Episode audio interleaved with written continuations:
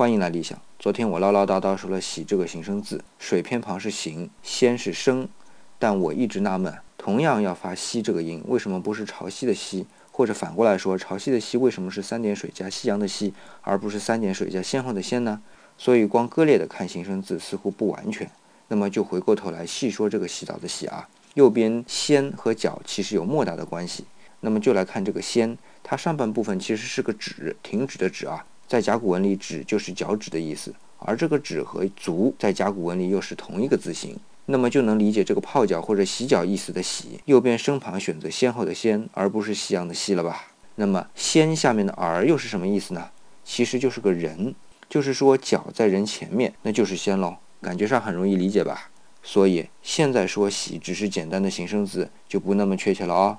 从这里就能看到，我们形声字的声部往往是既表意又表音的。所谓道法自然。